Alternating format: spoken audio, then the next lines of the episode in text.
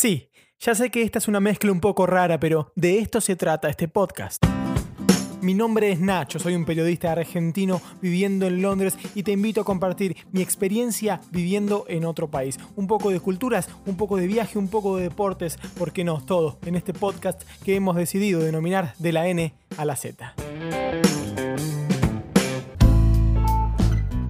Hola, ¿qué tal gente? ¿Cómo andan? Muchísimas gracias nuevamente por haber apretado el botoncito de play para meterse a mi podcast que estamos arrancando de a poquito, que me va gustando y cada vez creo vamos mejorando un poquito más la calidad y ya les voy a contar por qué hoy en, en particular. Nuevamente acá desde Londres, desde el búnker, nos vamos a meter en una entrevista que nos hacíamos hace rato en el podcast, creo que hace dos o tres capítulos que no hacíamos una, y vamos a charlar con una de esas personas que, yo veía eh, en YouTube antes de comenzar a, hacer YouTube y hoy realmente estar hablando con, ella está muy, muy bueno. Espero sacarle el jugo como periodista, como entrevistador y también como, como, como espectador que, que era y que es obviamente de, de su canal. Estamos hablando, sin más vueltas, porque seguramente lo habrán leído en el título, de Ceci Saya o Ceci de Viaje, como, como la conozcan más, arroba Ceci Saya en redes sociales, que entre otras cosas, ya vamos a entrar más en detalle, pero tiene dos canales de YouTube, uno con casi 400.000 suscriptores y uno con 160.000. Es una argentina que vive en Madrid, que tiene también un sitio web, un blog, tiene un libro, eh, y nos va a contar, entre otras cosas, cómo empezó todo esto, cómo fue progresando, cómo eh, llegó hasta donde está hoy, cómo se reinventa un canal de viajes en tiempos de coronavirus, que eso eh, creo que está bastante, bastante importante. Vamos a hablar sobre YouTube, nos va a dar algún que otro tip de viaje y lo más importante que lo vamos a hacer sobre el final, quiero que me convenza de ir a un destino que yo hasta ahora no estoy muy convencido de ir que siempre como que le fui reacio, así que vamos a ver si lo logra. Así que Ceci, ahora sí te saludo, no te dejo esperando, ¿cómo estás? Hola Nacho, ¿cómo estás? Bien, bueno, introducción, bien, ¿faltó algo? ¿Fallé en algo? No, impecable, me, pongo colorada. Bien, no, tranqui, tranqui, que no, no exagero ni nada por el estilo, en serio, yo veía tus videos antes de empezarlo, lo sigo viendo y hoy que podamos estar hablando me, me pone muy contento, espero no ponerme nervioso. Gracias, no, para nada, yo también miro tus videos, me parece buenísimo lo que estás haciendo y cómo estás aprovechando todo el tema de, de mostrar Londres en, bueno, en general, pero también en estas circunstancias. Bueno, gracias, qué lindo escucharlo de vos. qué lindo. Bueno, si vamos a comenzar como muchos por el principio, ¿eh? para, para, que es una historia que habrás contado muchas veces, pero para que la gente más o menos eh, sepa cómo comenzó, no tu vida en YouTube, porque vos tenías tu canal personal, lo seguís teniendo, pero cómo, cómo empezó Ceci de Viaje o cómo decidiste ponerle el foco a Ceci de Viaje, que fue, eh, corregime si me equivoco, fue por, por algo malo que pasó en tu vida, entre comillas.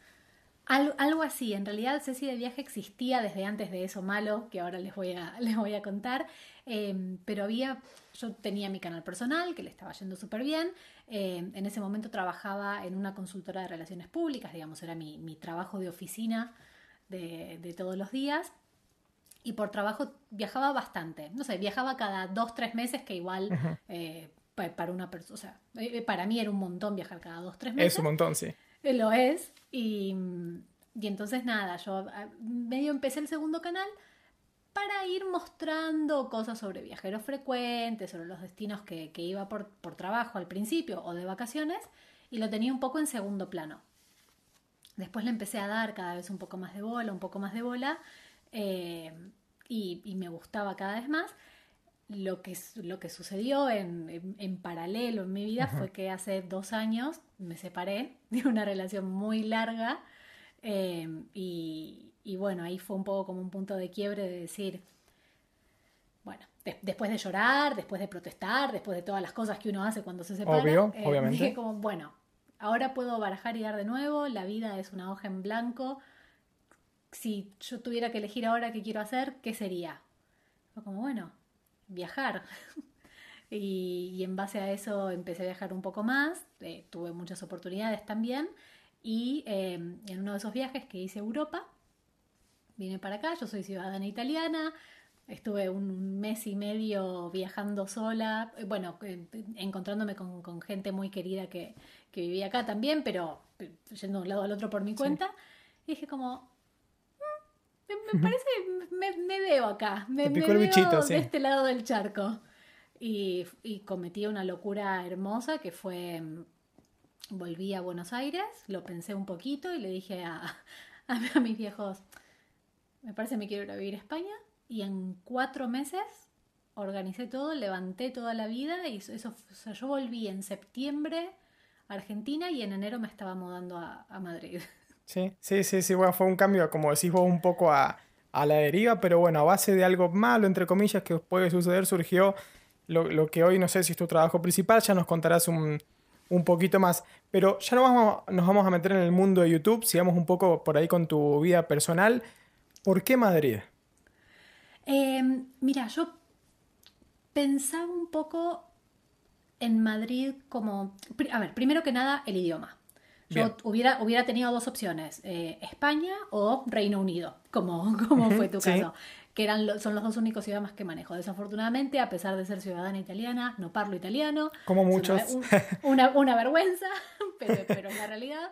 Em, entonces, eh, fue eso por un lado y por otro lado pensando, bueno, si yo quiero seguir haciendo videos, si quiero hacer, quiero seguir haciendo crecer una comunidad, me parece que lo mejor es estar en un país donde eh, tenga y esté rodeada de una comunidad que pueda ser potencialmente la mía. Este, yo los admiro mucho a vos, a Carito Tripar, que a, Ana Azul Místico, que están en otro país, eh, que están en, Reino Unido haciendo contenido en español. Yo fue como que dije, bueno, eh, eso y además de que, bueno, era una, ciudad en la que me sentí muy cómoda, muy bienvenida. Es linda Madrid, bueno, a mí me gustó mucho cuando, cuando fui. Sí, sí, tiene una onda muy, muy bonita, muy, muy cálida este, además de, algunas personas que quiero mucho que ya estaban en España, así que me, cerró por ese lado. Igual siempre lo pensé mucho como me estoy mudando a Europa, no estrictamente me estoy mudando a Madrid. Como Madrid es mi base, pero, pero lo pensaba más como, bueno, mudarme a Europa. Ok, ok, ok, ok. Y corregir, va, por lo menos a mí como turista me dio la sensación, uno siempre se lleva miradas como turista y como, como ciudadano. Madrid me pareció, por ser una capital, bastante tranquila. No sé si lo vivís vos en el día a día o... absolutamente. A ver, te vas para el centro, para Gran Vía o cosas así, obviamente tenés... ahora no, ahora es, ahora una cosa, obvio. Es desierto, Estamos en tiempos de coronavirus, no sé cuándo escuchan el podcast, pero sí. eh, pero vos sabés que cuando me mudé, alguien me dijo, Madrid es como un gran pueblo. Y es real, es real. Al, viernes a las 3 de la tarde no trabaja nadie, como muchachos, acá se trabaja todo. Los locales cierran a la hora de la siesta. Hace no mucho que empezaron, no mucho, deben ser algunos años, pero eh, locales abiertos sábados, domingos, no es algo de toda la vida. Y, la verdad es que sí, es una ciudad muy tranquila y en ese sentido me, me gusta mucho. Es un ritmo, para ser una capital, es un ritmo mucho más relajado de él que, por ejemplo, yo tenía en Buenos Aires. Sí, sí, sí, bueno, esa sensación también me dio a mí, pero repito, como turista, vos la, la rectificaste y dijiste que estuvo Londres o por lo menos Reino Unido en tus, en tus planes. ¿Por qué? ¿Era Londres el, destino o era otra ciudad en Reino Unido? Eh, no lo llegué a pensar con tanta profundidad. Probablemente en mi imaginación, a ver, si hubiera sido Londres, pero efectivamente al momento de, decirlo probablemente hubiera sido en las afueras de Londres. ¿Y qué, eh, cuál, qué te hizo pensar por no, Londres no? Em, no fue tanto un Londres no, sino más bien un Madrid sí. Me convenció más Madrid. Yo igual en, Londres tengo también una de mis mejores amigas de... Bueno, no Londres, Londres, Where, que es un poco más al norte, está una de mis mejores amigas de toda la vida, que es argentina. Este, así que también eso me hubiera tirado un poquitito. Eh, y, y, bueno, en ese momento todavía no la conocía Caro, este, para, los que no conocen, Caro Tripar es otra amiga, No, la competencia no, Ceci, la competencia no. La competencia no. No, mentira, mentira. Caro Tripar también hace hermosos videos en... Ella, bueno, justo ahora se mudó a Londres hace poquito, están en proceso. Sí. Sí. sí, sí, sí. Que en ese momento no nos conocíamos, pero bueno, hubiera inclinado también la balanza un poquito para Londres, pero al final ganó Madrid. Sí, bueno, y ahora a Londres se le cierra la puerta después de este año, Reino Unido. Ay, sí, a ver qué pasa con eso. ¿qué? Sí, sí, sí. bueno, mucha gente me pregunta qué es lo que más me costó al mudarme. Obviamente, tal vez somos todos distintos y destinos distintos también tienen condimentos distintos. ¿A vos qué fue lo que más te costó? Uy, no, estar lejos de mi familia. Eso fue. Por, lejos, ¿eh? Lejos, este, estar lejos de la familia, los amigos. Obviamente, yo además siempre fui muy cercana a mi familia Y de hecho, bueno, esto es algo que, lo comenté también, no, no, no, es algo que me, que me avergüence ni nada. Después de la separación yo volví a lo de mis papás varios meses, así lo que dicho, fue como una cosa, pasé de estar súper pegote a ellos a me mudo sola a otro continente. Eso, eso costó. Y bueno, no, hubo una adaptación cultural, ¿no? Muy grande. La verdad que no, la verdad es que no. No, no, me costó a nivel cultural. Y, además también, por más que en, mi, que en mi caso mi familia sea italiana, creo que la, la, impronta y la influencia española en, Buenos Aires es, enorme. Bueno, en Buenos Aires y me imagino que en el resto del país también, pero es innegable. Entonces hay cosas que, no sé, por ejemplo, yo venía, yo caminaba por la calle y veía acá señoras y me parecía ver a mi abuela en todos lados, por la forma de caminar, la forma de vestir. claro, es como ver a mi otra abuela, la que, la que no es italiana, o claro, es como ver a la Yaya. Es más, yo a mi abuela le digo Yaya, y Yaya es como se ah, le dicen a las claro. acá. Sí, sí, sí, sí, sí, Mucho, mucho argentino dando vuelta por Madrid, sí, ¿no? Sí, no, no me encontré a tantos así como espontáneamente. Yo pensé que, que me iba a encontrar a muchos más. Em, pero sí de golpe me daba cuenta que muchos, no sé, gente que por ahí no somos íntimos amigos, pero conocidos que vienen de viaje. Sí. o no sé, una amiga mm, hablando así también del mundo de los viajes, Floxy, que es una blogger de viajes súper conocida en, Argentina, me dice, ay, yo tengo a mi mejor amiga que vive en Madrid, también es argentina, y nos hizo gancho y nos hicimos re amigas nosotras también. Entonces... Tal vez corregime hacia a grandes rasgos. Barcelona puede ser un destino más popular, ¿no? Entre los argentinos que Madrid o, Yo creo que sí, yo creo que sí. Este, de hecho, alguna vez leí un estudio que Barcelona es un destino súper popular. Creo que además por ahí a nivel turístico, como tiene la playa, tiene todas las obras de Gaudí y demás, es muy, es súper popular.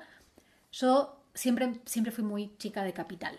crecí toda, la vida en, Buenos, en la ciudad de Buenos Aires y cuando vine, cuando vine de viaje, pasé por Barcelona también y nada que ver, fue como decir, no, mi energía es Madrid.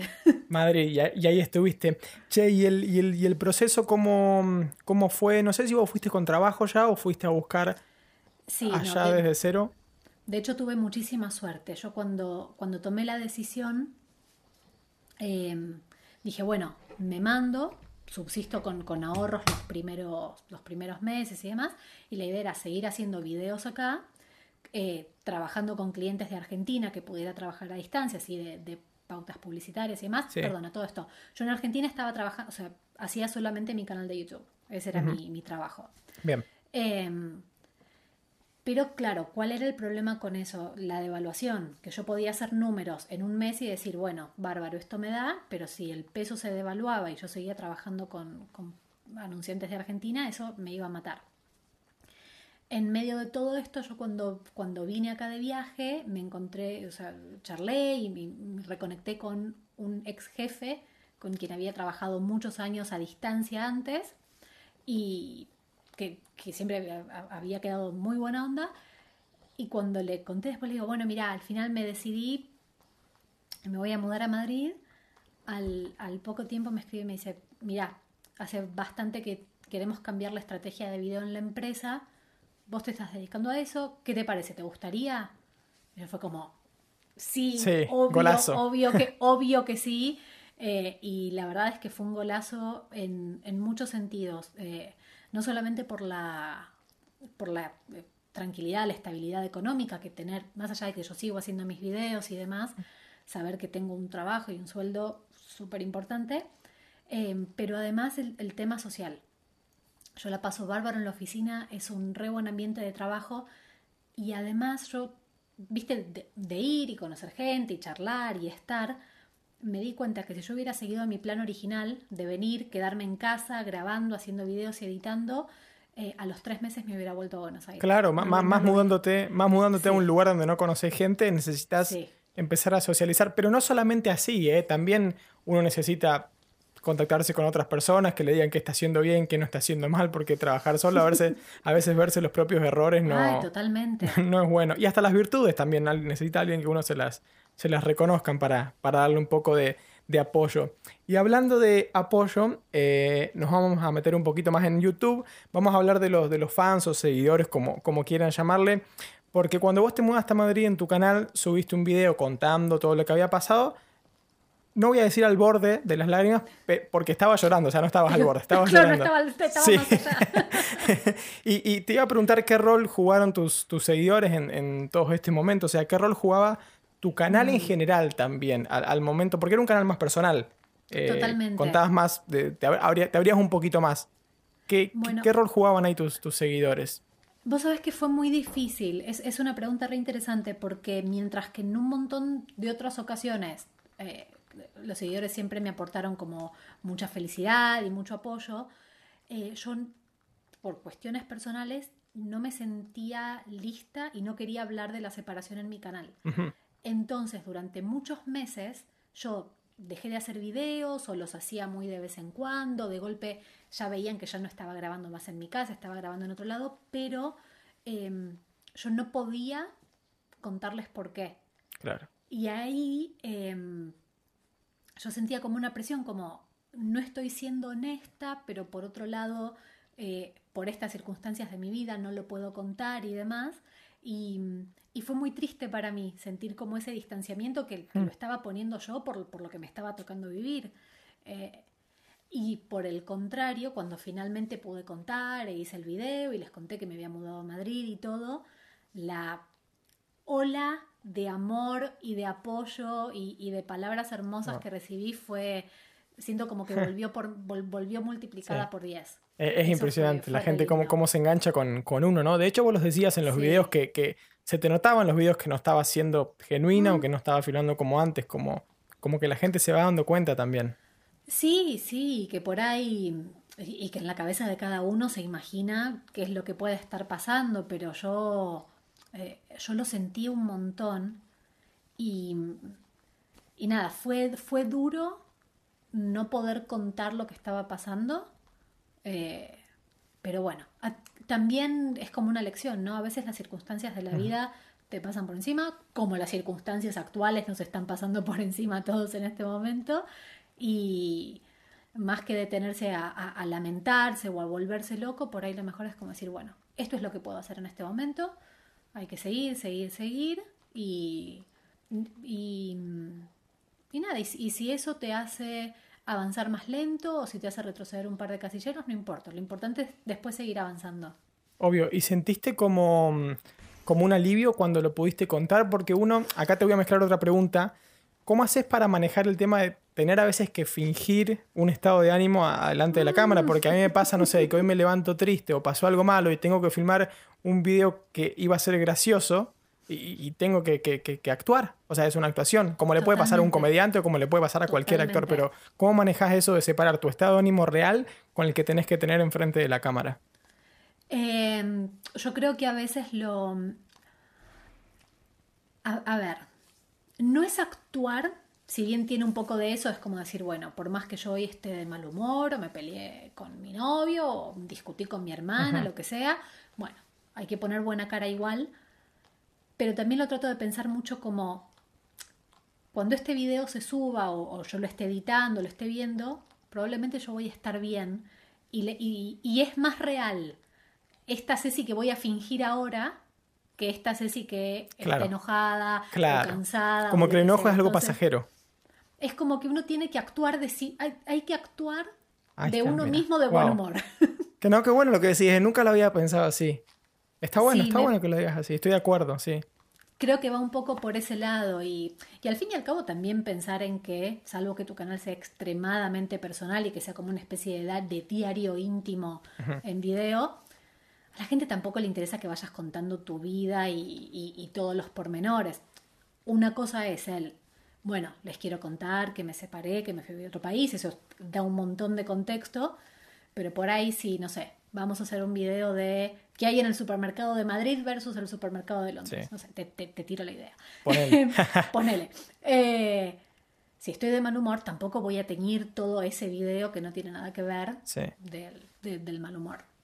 Sí, sí, obvio. Bueno, me gustó, me gustó. ¿Y sentís a veces que te, ayuda a estar, a estar contento o a estar feliz? Decir, o sea, ok, hoy me tocó estar triste, pero voy a filmar. Y como tenés que fingir cierta felicidad, eso te ayuda. O cosas que no hubieses hecho si no hubiese filmado. Por ejemplo, no sé, yo si no hubiese hecho un video, no hubiese a ver, no se me ocurre algo, pero no hubiese ido a entrevistar a, un chofer de bus, por ejemplo. Y eso me anima o me obliga, entre comillas, a hacerlo. Entonces por ahí a vos también te ayuda cuando estás triste grabar porque tenés que fingir una felicidad de la que al final te terminas contagiando. Vos sabés que es muy cierto lo, que decís, no lo había pensado. Eh, y de hecho creo que es algo de lo que siempre me olvido, pero siempre termina pasando, que es verdad que si, no sé, ponele los videos de la, de la cuarentena, que era, no sé cómo habrás pasado vos el confinamiento, pero yo perdón amigos, me bañaba cada cuatro días, estaba en jogging todo el día, tirada en el sillón, trabajando a duras penas, pero si tenía que grabar me bañaba y me maquillaba y ponía la cámara y todo, por más que la situación externa no había cambiado, sí, después te apagaba la cámara eh, y estaba como de mejor ánimo. Sí, sí, sí, una inyección de, ánimo, sí. Mm, sí. Sí, sobre todo cuando es algo que nos gusta, donde no deja de ser un trabajo, no deja de tener un cierto componente de obligación de obligación o de, o de tarea tener que hacerlo y, tener que hacerlo de una cierta forma, pero cuando a uno el trabajo le gusta y estás grabando y te imaginas cómo va a quedar después y te imaginas cómo va a ser el resultado final, eh, es, como una inyección de, Obvio. de energía y de buena onda. Obvio. Decía Ceci que empezaste tu segundo canal luego de lo que sucedió, los viajes y demás, pero también en una entrevista habías dicho que lo hiciste porque querías crear contenido que te gustaba a vos o que en ese momento te gustaba más a vos. ¿Cómo dividís a la hora de crear o decidir qué contenido crear lo que te gusta a vos y lo que le gustaría ver a la gente? ¿Cuánto de porcentaje tiene cada cosa? Eh, es que siempre tienen que estar las dos cosas. No sabría decirte un porcentaje, creo... A ver, no, mentira, sí te puedo decir algo.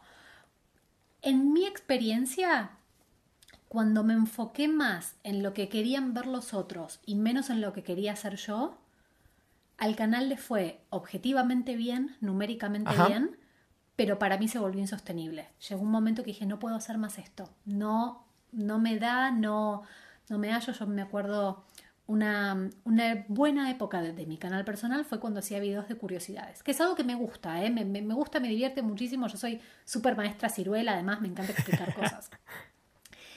Pero me acuerdo un día, claro, yo estaba entonces buscando como, bueno, a ver, ¿qué, puedo explicar ahora? ¿Qué puedo contar ahora? Y día dije, si, una, si yo voy a la fiesta, una fiesta con una amiga y mi amiga me tiene que presentar con alguien, es decir, ella es Ceci, hace videos sobre curiosidades en YouTube, dije, no, no, yo no soy esa persona, yo no, no, quiero ser conocida Me imaginé toda la situación. Sí, yo también. y, entonces me pasó que ahí, bueno, fue como un poquito, toda una revolución interna de mi contenido. Por otro lado, también, si, si me voy para el otro lado y hago solamente cosas que me interesan a mí. Sí, lo ves vos y tu familia, sí. Absolutamente. Y, y, peor ahora que el algoritmo es cada vez más tirano y vos podés tener 100.000 views en un video y el video siguiente tener 5.000. Y decís como, ¿qué pasó? Y es tirano, si a la gente no le importa, YouTube no se lo muestra a nadie. A nadie, a nadie. Entonces, tiene que haber como este equilibrio. Por ahí, el gusto propio es para que sea sostenible en el tiempo y el pensar qué le gustaría ver a la audiencia es para que no decaiga. Es como más de, lo inmediato. Bien, en clases teóricas de YouTube por, por Ceci Saya acá tomando apuntes. Che, ¿y cuándo te diste cuenta que, supongo que fue con tu primer canal personal, de que esto era, iba para serio? ¿Cuál fue el momento? ¿Fue cierta cantidad de suscriptores? ¿Fue cierta cantidad de ingreso económico? ¿Cuándo dijiste que decir, sí, esto, esto puede ser real? Fue... Em, no fue una cierta cantidad de suscriptores, en realidad fue la felicidad inmensa que me daba hacer videos. Okay. Cuando, yo me ponía a hacer videos y decía como, es esto. Es, em, yo de hecho estudié en la Universidad Psicología, absolutamente nada que ver. Bueno, depende, depende. depende. Pero em, quiero decir, yo estudié psicología, de hecho hice dos carreras de, de, ayuda psicológica y em, después terminé trabajando en medios digitales y en relaciones públicas y en, social media. Y sí eran todas cosas para las que yo era buena, pero me acuerdo que yo al, que fue mi último trabajo de oficina iba llorando en el colectivo. Yo iba llorando y diciendo como, no es esto, no es esto, pero, pero ¿qué más voy a hacer? Y, y cuando YouTube más o menos le empezó a ir bien y yo veía que había gente que realmente estaba viviendo de esto, ni siquiera me imaginaba millonaria, ¿eh? pero me imaginaba como, bueno, si, si esto puede ser una carrera y si esto, si esto es algo que le puede ir bien, lo charlé con mi pareja de ese momento, que, que me apoyó en... Me bueno. apoyó 100%, me dijo, mira, sentémonos, si los números nos dan, te, tenés todo mi apoyo. Y dio, y dio. Este, así que en- yo por eso no soy muy apresurada en decir, sí, obvio, renuncié a tu trabajo, abrirte un canal de YouTube, porque no todo el mundo tiene las mismas posibilidades. Eh, pero también yo el mío lo empecé mientras tenía un trabajo de tiempo completo. Sí, qué bueno. Do- dos trabajos son. Son dos trabajos Sí, totalmente. sí. Y, y al día de hoy yo eh, nuevamente tengo dos trabajos. Claro, sí. que, que también eso es algo interesante, donde la carrera de los, de los creadores de contenidos no siempre es lineal, no siempre es empezás con poco y después te va bárbaro y terminás siendo el, el número uno o el número 10 o el número 20. Eh, a veces hay com- como estas subidas y bajadas o estos reacomodos donde empezás, te va muy bien, después por ahí no tanto, después por ahí te va bien, pero lo tenés que complementar con otra cosa. Y eso no significa que te esté yendo peor o que no te esté yendo como te debería ir. Creo que cuando uno trabaja en forma independiente, eh, no es lineal. Y está bueno saberlo porque te resta mucha presión. Exactamente, Eh, sí. Aceptas más los momentos esto- malos, entre comillas, sí. Totalmente. Vos hace un rato decías esto de que cuando uno trabaja solo no tenés a nadie que te diga si lo estás haciendo bien o no, que es tremendo. es una de las cosas más duras. Y mm, yo creo que tener como estos eh, estas experiencias de, de- de- de colegas, de pares que te digan, che, mirá, si, si un mes no, no te fue bien y necesitas conseguir un trabajo part-time o, o lo que sea, está bien, es parte. Obvio, obvio. Y bueno, y ahora hablando de esto de subidas y, y bajadas, con tu canal de viaje más que nada, ¿cómo fue reinventarse en, en épocas de cuarentena? Porque encima en Madrid, corregime, no se podía salir a nada. Acá por lo menos podíamos salir a los Nada. parques, se podía caminar, pero ahí nada. Nada de nada. No, fue durísimo, fue durísimo. Las primeras dos semanas, todas las estadísticas de mi canal, todas cayeron 90%. ¿En serio? abajo. En serio. Todas, desde Wow. cantidad de em, cantidad de visualizaciones, Uf. cantidad de suscriptores, ingresos, todo al, pero al tacho. Wow. Em, y fue. a ver, fue muy duro. Yo las pri- por ahí en ese momento era como medio. Bueno, sí, obvio, lógico, si no hay nadie pensando en viajes. Pero claro, después iba pasando el tiempo y la cosa no levantaba. Pero yo hubiese pensado que la gente tenía más tiempo para ver videos, al contrario, que las cosas iban a, a subir o a mantenerse Pero, por claro, lo menos. Pero no videos de cualquier tipo. Y sobre todo porque yo me había enfocado mucho en eh, cosas relacionadas con aeropuertos, Sí, con bueno, aviones. es con verdad, es verdad. Entonces, por ahí sí uno tendría ganas de ver, eh, no sé, ay, cómo es una visita al, Him- al Himalaya, por decir una cosa. Claro. Cómo es como viajar a través de la Sí, pantalla. pero no cómo Pero- preparar la valija, por ejemplo. Exactamente. ¿Para qué? Entonces, no era solamente que era difícil hacer videos nuevos, sino que la gente ya no estaba mirando los videos viejos. Eso es un golpazo. Y me costó bastante, me costó bastante. De hecho, hice como algunas pruebas de contenido. En algún momento pensé como, bueno, hablar más de cómo trabajo en, en mi casa, que, que eso es, un tema también bastante interesante, como el- esto, esto de tener un trabajo que te permita viajar por el mundo. Sí. enfocarlo un poco por ese lado. eh, y, pero cuando el canal se, se- se empezó a despertar de nuevo fue cuando empezaron a haber novedades sobre el futuro de los viajes, donde si bien todavía no hay, bueno, todavía no, ya la semana que viene Europa empieza a abrir un poquitito más. Sí, principios de julio pero- casi, sí.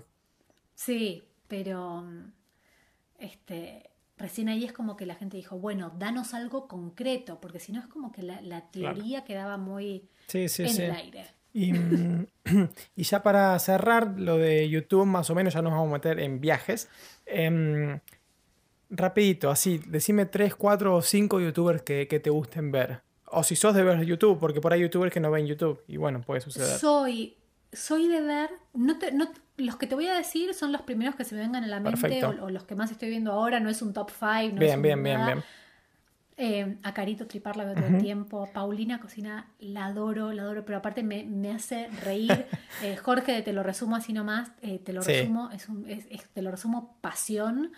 Em, ¿Qué más veo? Veo un... Em, y ponele dos canales de Estados Unidos que me gustan mucho.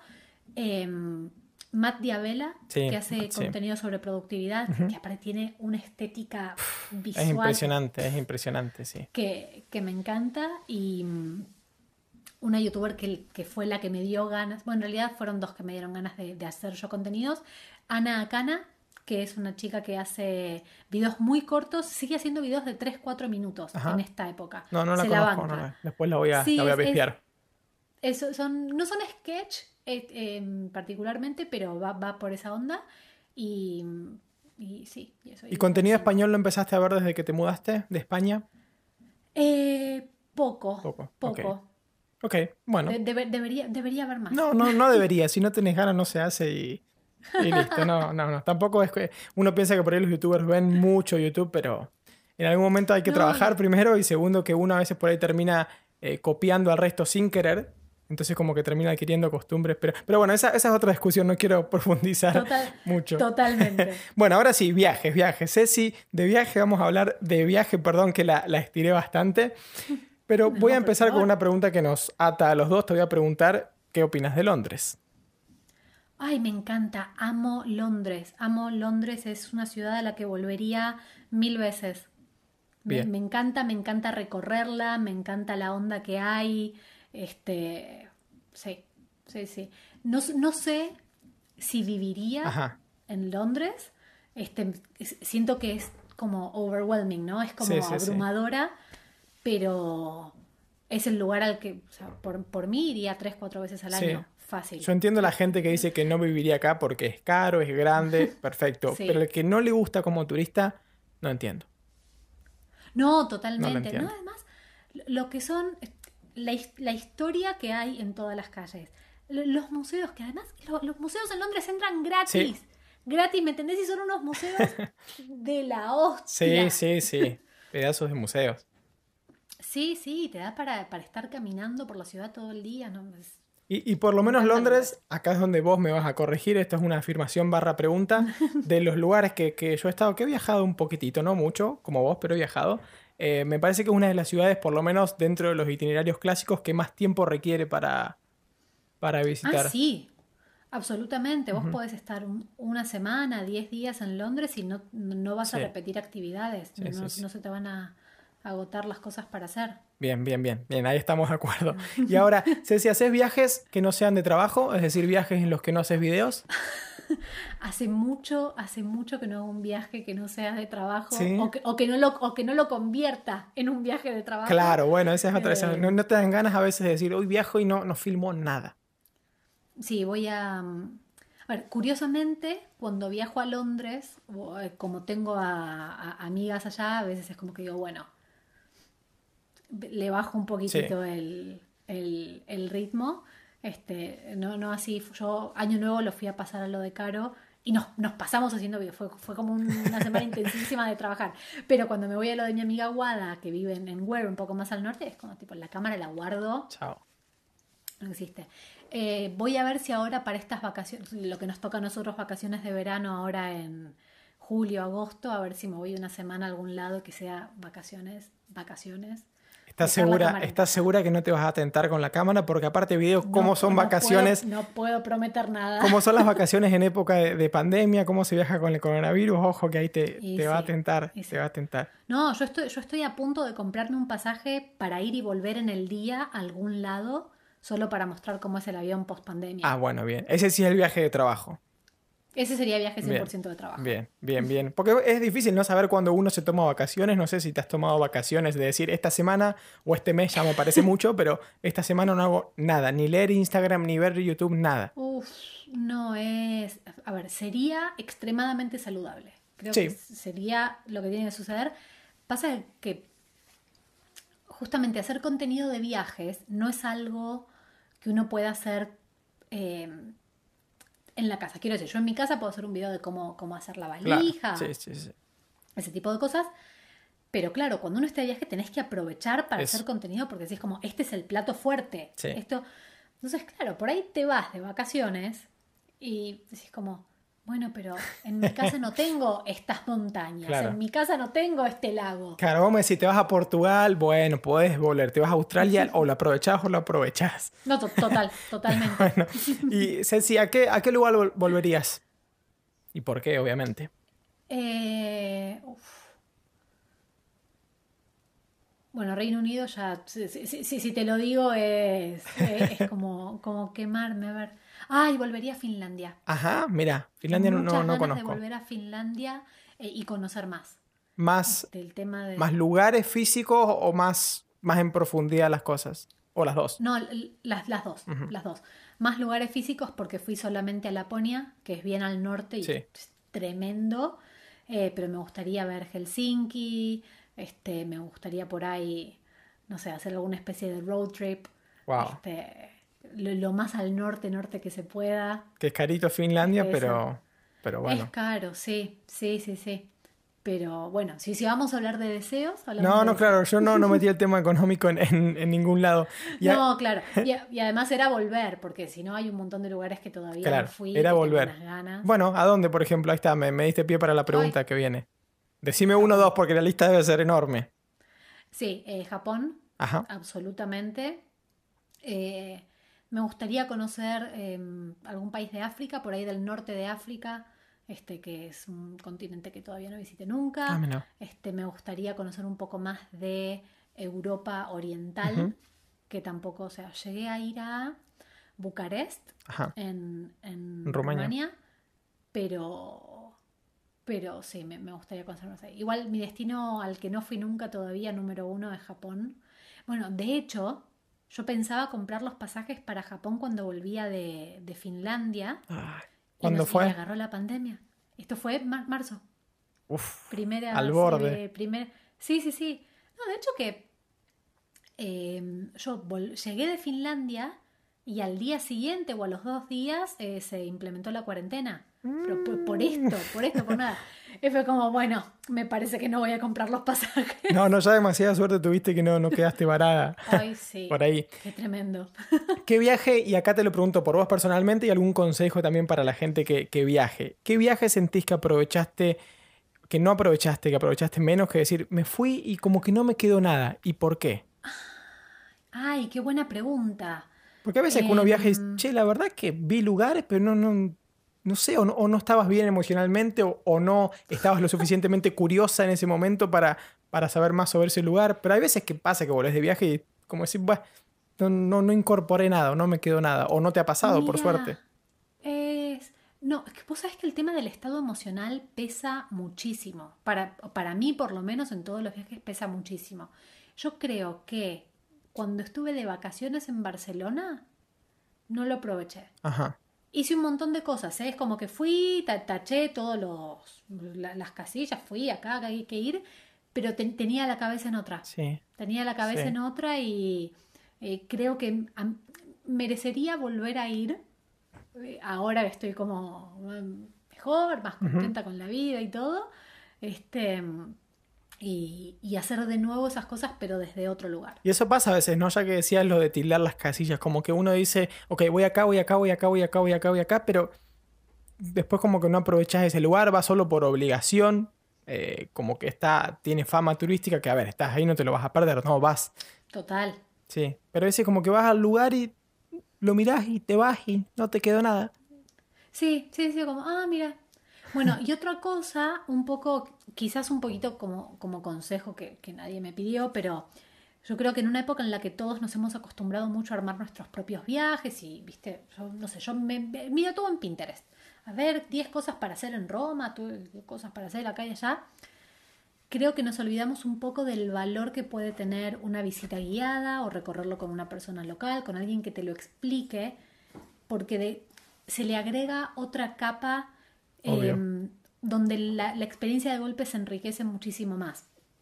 No te digo tampoco el tour con 50 personas, porque me parece que ahí tampoco eh, llegas a entender o apreciar nada, pero mm, creo que, que, que sí se nos olvidó un poquito el valor de recorrerlo con un experto. Claro, sí, es como estás viendo una calle y decís, me, una calle. Y te dicen, en esta calle, no sé, empezó la Primera Guerra. Mundial. Ah, la miércoles, como que ahí toma otro valor. O, o los museos, por ejemplo. Yo acá el, el año pasado vinieron de, de vacaciones a Madrid eh, dos amigos míos, eso son una, una pareja que los quiero muchísimo, y mm, fuimos al Museo Thyssen. Yo no había ido nunca desde que o sea, me, me había mudado a Madrid, pero no había entrado nunca. Y Jime sabe muchísimo de arte, sabe muchísimo. Entonces íbamos viendo y claro, Jimmy iba diciendo, no, porque este, este pintor, este artista eh, estaba mm, en tal movimiento, históricamente está...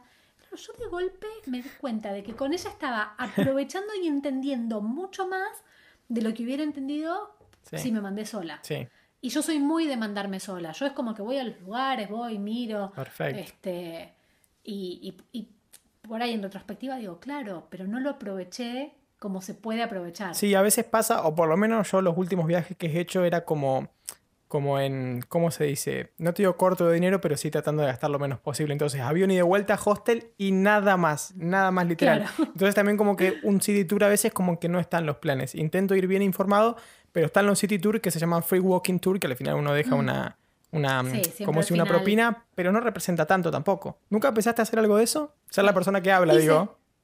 Ah, ser la persona que habla. Ser no, guía turista, no, no. No, no, no, no. No, no, no, no sé tanto como para eso. Ah. Pero sí hice los, los walking, los free walking tours varias veces. Y están buenos, ¿no? Y lo que me encanta, si uno tiene la posibilidad, eh, los buses turísticos, si- sobre todo si son oficiales de la ciudad. Sí. eh, yo me acuerdo, lo hice en México, lo hice en, bueno, en Barcelona lo hice, lo hice en Dresde, en Alemania, y lo hice en, la, ciu- en, en Buenos Aires. Ajá. En Buenos Aires me subí al bus turístico y aprendí cosas de mi ciudad. Dicen que está muy no bueno el bus de Buenos Aires. Yo no me lo Sí, tomé nunca, pero dicen que está muy bueno. No, este, este es muy lindo. Bueno, y ahora sé si vamos con una especie de ping-pong rapidito, así respuestas de, de- de una palabra, con el mejor y y el peor. ¿Ok? Muy bien. Mejor destino, así que se te venga a la mente, rápido. Londres. Peor, bien, bien, ahí vendiendo el canal. peor destino. Ay, me- San Pablo, la ciudad de San Perdón, te- tengo una amiga que la adoro, pero ay, San Pablo, por Dios. Bueno, ya nos metemos en detalle. Vamos ahora con el, con el ping-pong rapidito. Mejor comida que hayas probado. Ay, em, sí, un restaurante que creo que se llama Maidó en Perú. Si no, Bien. después te digo cuál era el nombre, pero Bien. eh, fu- Maidó, sí. Peor comida, que no te haya gustado. No quiere decir que sea mala, pero que a vos no te haya gustó. Ay, no sé, probablemente algún fast food en la calle en, en- en alguna ciudad. No. Bien. Tra- trato de olvidar las malas comidas. bien. Me- mejor hotel que te hayas quedado. Uy, el Palazzo Versace en Dubái.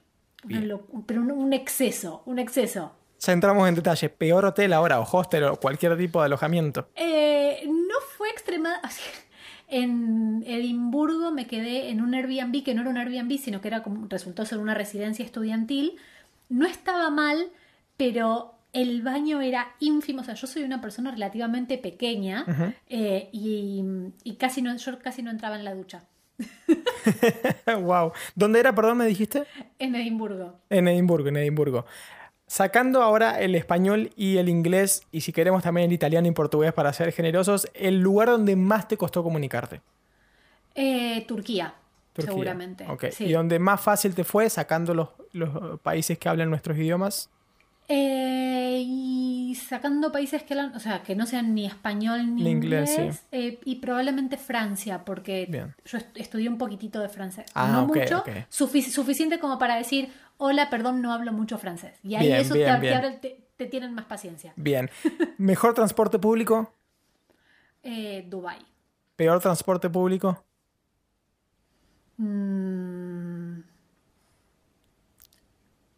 Transporte público. Ay, no sé, creo que voy a, tener, voy a tener que decir Buenos Aires. No, no, eh, ahí vamos a tener una, una disputa porque peores. para mí el transporte público de Buenos Aires es bueno. claro, es que, es que no me resulta malo, pero Ok, pero está abajo de la lista. es- no es, no. Bueno, no, ¿sabes qué? El peor sistema de transporte público en realidad en Los Ángeles, porque no existe. Vos sabés que me han dicho varios esos de varios lugares de Estados Unidos. Como que la gente Sí. tiene autos, entonces. Eh, claro, exactamente. Así que, perdón, no, redimo Buenos Aires, que el transporte público es, bast- es bastante decente en la ciudad de Buenos Aires, sí. Peor ciudad es la que tiene, la que tiene poco transporte público. Bien, Por bien, ejemplo, bueno, Los Ángeles. Arriba Buenos Aires ahí con el transporte. Y también me das pie para otra pregunta que ya creo que es eh, la última. Hablamos de viajar por el mundo, viajar por muchos lados. eh, pero por Argentina has viajado. Sí. ¿Por dónde Sí. anduviste? Eh, eh, Río Negro y Neuquén bastante. Eh, Ushuaia fui dos veces. Cataratas, Córdoba, Jujuy, Tucumán. Este, Ah, bastante- bien. ¿Y qué tenés para sí. decir de, de Argentina? Es hermoso, es un país hermoso. Y, y yo eso lo digo un montón siempre. Cuando uno ya tuvo la suerte de recorrer su país, a veces lo das un poquito por sentado, pero cuando hablo con gente de otros lados que me dicen, ay, ¿a dónde me recomendás viajar? Vayan a Argentina. En Argentina es un país, tenés un millón de posibilidades diferentes, la comida es buenísima, la gente, digan lo que digan, somos gente cálida, somos gente Sí, obvio, obvio, eh, obvio. recibimos bien a la gente de afuera y, y de vuelta dentro del mismo país te puedes ir a las cataratas, al desierto, a las montañas, al Sí, glaciar. sí, sí, sí. Lo único malo de Argentina, entre comillas, es que queda lejos para los europeos y que es grande. Eh, Sí, vos sabés que el otro día miraba una superposición de Argentina sobre Europa y ocupa prácticamente toda Sí. Europa. Argentina es, es enorme. Es enorme. Sí, sí, y, y es verdad que geográficamente Argentina está lejos de todo. Bueno, está la ciudad más austral del mundo, Ushuaia, ahí, ahí ya tenés una pauta, pero yo me acuerdo el año pasado, sí, el año pasado, eh, hicimos un viaje con mis viejos por, por Suiza, por Alemania, Mm, Francia, bla, bla, bla, lindo. viendo, bueno, las, eh, los Alpes, etcétera, etcétera, etcétera, y miramos y decíamos, che, no tenemos nada que, que, que envidiarle a esto, o sea, la cordillera es igual, después está el gusto Sí. personal de cada uno, pero... Mm. Esto la verdad es igual. O las cataratas, las cataratas son una locura. O, o el glaciar, no sé si has ido al, son- al- al glaciar. Vos sabés que no, sabés Pero que no, es, es un- una es un gran locura. pendiente. Es una locura. Eh, Y yo también cat- pienso- Cataratas del Iguazú es una... Bueno, de hecho creo que es una de las maravillas naturales del mundo. Como que van cambiando, pero yo sé que las Sí, cataratas van- y el glaciar estuvieron en, en algún Mm. momento, ambas. Y, Sí. y la gente que ha ido a las del Niágara también dicen, che, las del Iguazú son mejores. O yo, bueno, soy de la Patagonia y tengo una pingüinera a nada, a una hora en auto. Y, y- y- la pingüinera, obviamente reserva natural, no tiene nada de construcción, es un vallado y, listo. Y los pingüinos como que no se puede construir. Y uno lo ve, los pingüinos ahí, tranqui, pero viene gente de cada lado del mundo, chino, japonés, australiano, a ver pingüinos decís, miércoles, che, están, están acá. Eh, y, y perdón que me, que, me, que me salga un poco el orgullo adentro, pero Ay, siempre no, digo que, Argentina es hermoso. Eh, Lo es. lo único sí que a veces no está tan preparada para el turismo, ¿verdad? Es verdad. Eso lo, lo puedo entender, pero... Sí, sí. eh, po- podría, creo que hay lugar para mejorar, pero, pero es que en serio, es un país, es un país hermoso. Y bueno, en Sudamérica fuiste a Perú, dijiste dónde más anduviste en Sudamérica. Sí, fui Perú, Brasil, Colombia, Venezuela cuando era chica, a Chile fui, ah sí, sí, a Chile fui, este, Santiago una vez por trabajo y, y más al sur una vez por, por, por el canal. Eh, bueno, México es Latinoamérica, México tuve sí. la suerte de ir, Jamaica, Centro, Ajá, Centroamérica. Sí, Sí, sí, sí, bien, Así bastante, es bastante. bastante, sí. Pero Bueno, yo- falta, falta África ahí en la lista. Falta África en la lista y es como, creo que uno de mis sueños, así como si me veo de viejita, me gustaría haber visitado todos los países. Todos. Bien, bien, todos en la lista, tachados. qué bien, qué bien. Eh, bueno, Ceci, creo que de mi parte ya te he preguntado un poquito de todo, bastante general. No sé si te quedó algo por, por agregar, algo que quieras decir. Ay, no, me, me- me encantó la charla, creo que sali- sa- salieron cosas, aparte es lindo porque en estas charlas así, a veces uno pone en palabras cosas que hasta el momento eran como una idea, como Sí. una nebulosa, y, y en el compartirlo con alguien más, este, salen, salen cosas copadas. Bien. Bueno, Ceci de viaje, ¿cuándo crees que... Yo sé que esta pregunta no vale mucho porque los expertos son los que saben y cada vez que te- me preguntan, che, Nacho, ¿en Londres cuándo vuelve toda la normalidad? No sé, no sé. Tal Pero vos, cual. ¿cuándo crees que, que se va a poder viajar como, como se viajó Eh, siempre? Como se viajó siempre, y yo creo que hasta el año que viene no va a pasar. Pero sí creo que en Europa y sobre todo los que tenemos la, suerte, entre comillas, de estar de este lado, creo que vamos a poder movernos dentro de Europa con bastante tranquilidad ya a partir del mes que viene o el otro. Probablemente no tanta gente, un poco por miedo, un poco por la situación económica que, que, golpeó muy duro a un montón de familias. Eh, sí creo que vamos a tardar más en y, digo, y así como hablo de nosotros en Europa, lo mismo va a pasar con la gente que esté en Estados Unidos, con la gente que esté en Argentina o demás. Por ahí todavía no viajes tan largos. Salvo, el otro día me comentaban de un estudio que es que probablemente la gente que tiene familia en otros países sea la primera, o sea, sean el primer grupo en animarse a viajar más. Y yo sí, por ejemplo. Yo, yo, estoy así como, como, diciendo, por favor, ábrame las fronteras de Argentina, quiero ir a ver a mi familia. ¿Vas a ir si tenés la posibilidad en, diciembre o...? Ay, sí, sí, sí, sí, También tienen que estar dadas ciertas condiciones en el sentido de que no me gustaría ir y de golpe quedarme varada allá. No por, o sea, yo la pasaría bomba, me quedaría con mi familia, pero bueno, tengo un trabajo, tengo, voy a dejar a mi perra acá en, en Madrid, tampoco uno puede eh, descuidar las cosas, pero, pero sí. Sí, de hecho los vuelos... ¿no? Porque uno toda la vida soñando con viajar a otros lugares y en este momento el único lugar que quiere es a Buenos Aires. Sí, bueno, yo estaba viendo vuelos el otro día porque suelo volver a Argentina para la fiesta, súper baratos obviamente, y estaba tentadísimo en sacarlos, ¿eh? A ver, de pagar 800, 900 libras generalmente estaban algo de 600, un 30% menos. Estaba tentadísimo, estaba tentadísimo de sacarlos. Después en el peor de los casos lo, no sé, lo, pospongo o algo, pero... ¿Con qué aerolínea? ¿Con British? Con British y Latam. Y había también de Iberia. Eh, era como una mezcla, porque viste que Norwegian no vuela ah, más, entonces... Sí. Creo que era British y Latam, sí. Y después alguno con conexión Madrid. Así que bueno, te, vendría el pelo. ¿Sabes que sí? Voy a poner a averiguar, a ver si... Estaba, tentadísimo. El tema es llegar allá y después no... El tema es llegar allá y después no poder abrazar a nadie, no poder salir, no poder... Ay, no. Pero bueno, pero bueno. Es la, lo que nos toca ahora y, sí, sí, sí. Y, a pesar de todas las dificultades y todas las cosas feas que pasaron, creo que, que como especie humana bastante bien y bastante rápido nos hemos adaptado. Bien, bien, qué bueno escuchar un poco de optimismo en, en todo esto. Me alegro. Bueno, Ceci, hasta acá eh, hemos llegado, no te molesto más. Recuerden seguirla en redes sociales, arroba Saya, en Instagram y en YouTube como Ceci Saya, su canal personal, o Ceci de viaje. No sé, ¿alguna otra red que me faltó promocionar?